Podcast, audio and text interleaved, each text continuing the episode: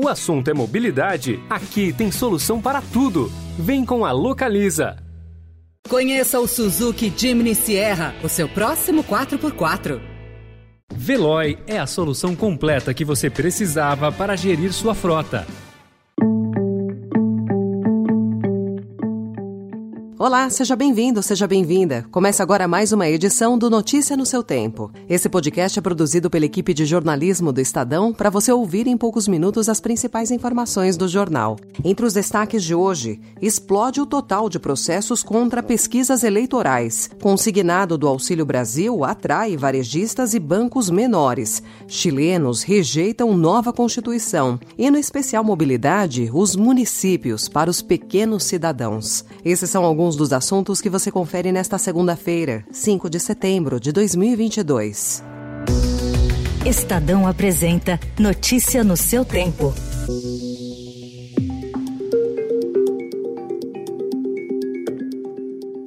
Pesquisas eleitorais entraram na mira de partidos políticos que buscam desacreditar resultados desfavoráveis. Levantamento do Estadão revela que o total de ações na Justiça contestando pesquisas subiu de 73 em 2018 para 498 em 2022, uma alta de 582%. As suspeitas vão de eventual falta de registro na Justiça Eleitoral até supostos dados fraudulentos. Quatro partidos incluindo coligações locais, fizeram mais da metade das queixas. Progressistas, PSDB, União Brasil e PT. Para o advogado constitucionalista Felipe Mendonça, o excesso de processos enfraquece a democracia, a segurança jurídica e a credibilidade das instituições públicas. Do total de sondagens, 37% são pesquisas autofinanciadas, que não requerem apresentação de nota fiscal. Especialistas afirmam que isso abre margem para fraudes e Caixa 2. Integrantes da sociedade civil e setores empresariais ligados à articulação do movimento em defesa da democracia e do sistema eleitoral, que aconteceu no último dia 11 de agosto, esperam que a iniciativa do mês passado contenha roubos autoritários no próximo dia 7 de setembro. A preparação para a data é acompanhada nos bastidores em interlocução com representantes dos militares, policiais e diplomatas. Não há, no entanto, um plano de reação previamente traçado para para o presidente Jair Bolsonaro, que é candidato à reeleição, ou integrantes do Estado, como policiais e militares, ultrapassem linhas democráticas no feriado dessa semana. A esplanada dos ministérios foi construída para abrigar o funcionalismo público em Brasília. Ao longo dos últimos anos, uma boa parte dos servidores passou a trabalhar em prédios modernos e luxuosos com aluguéis que custam por ano aos cofres públicos 700 milhões de reais. O seleto grupo de locadores que abocanham milhões do governo inclui políticos e famílias que fazem bons negócios com o poder desde a construção da cidade projetada. Atualmente, 40 mil funcionários funcionários trabalham nos prédios da esplanada. Outros 25 mil estão nos imóveis alugados em áreas vizinhas. Um estudo do Ministério da Economia, que foi feito há quase dois anos e que ficou engavetado na pasta, mostra que todos poderiam trabalhar nos prédios públicos originais da construção da capital. Procurado, o Ministério da Economia não respondeu à reportagem. Disse apenas que o estudo foi elaborado em 2019, mas não foi atualizado. E os chilenos rejeitaram ontem em referendo um novo texto constitucional. Com 80% dos votos apurados, o rechaço à nova carta tinha 62% dos votos, a aprovação 38%. Analistas e estatísticos, no entanto, diziam que o resultado era impossível de ser alterado e muitos membros do governo reconheceram a derrota. A nova Constituição substituiria a Carta de 1980, que foi imposta na época da ditadura de Augusto Pinochet. Ela era crucial crucial para as reformas propostas pelo presidente Gabriel Boric, que fez campanha pela aprovação e perdeu. Com a derrota, o velho marco jurídico da ditadura continua vigente. No entanto, há um consenso entre a maioria dos líderes políticos que o projeto de uma nova Constituição segue vivo. Ontem, mesmo antes de saber do resultado, Boric convocou uma reunião com líderes de todos os partidos para discutir como elaborar uma nova carta.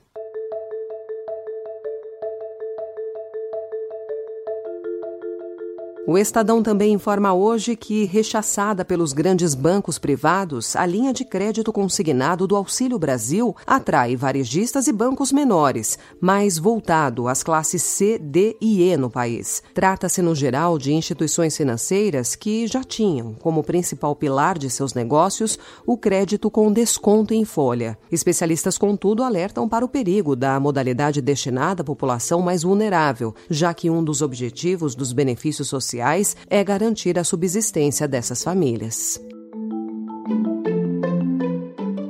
E uma das principais referências em saúde da mulher da América Latina, o Hospital Pérola Byton, vai inaugurar um prédio nos Campos Elíseos, no centro de São Paulo, ainda na primeira quinzena de setembro. Além do aumento de leitos, a unidade terá inovações tecnológicas que contrastam com as turbulências do entorno. O novo hospital fica em frente à Praça Princesa Isabel, local em que passou a concentrar, no mês de março, usuários e traficantes de drogas da Cracolândia. Além disso, moradores protestam protestam contra as desapropriações que levaram à construção do centro médico e relatam dificuldades para atender às exigências da prefeitura para continuar morando lá. Alexis Vargas, que é secretário executivo de projetos estratégicos do município, afirma que o hospital está inserido no contexto de revitalização da região, para, segundo ele, enfrentar um problema sério e antigo como o da Cracolândia.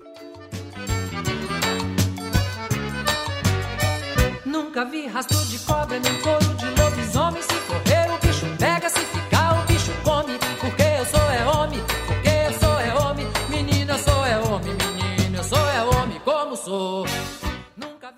E olha, quando participou de uma conversa para dar dicas ao ator Renan Matos, que é protagonista do musical Ney Mato Grosso, Homem com H, o próprio cantor fez observações positivas. Mas quando ele olhou uma imagem de Matos caracterizado, ele disse que não usava cueca ou sunga quando cantava, que era tapa-sexo mesmo. Assim, quando o espetáculo estrear, na sexta-feira, dia 9, no Teatro Santander, o público vai conferir Matos exibindo a real sensualidade de um dos maiores artistas artistas brasileiros. É, portanto, uma profusão de pequenos detalhes que se construiu o espetáculo, que, sem seguir uma ordem cronológica, explora momentos e canções marcantes da trajetória do cantor. Especial Mês da Mobilidade.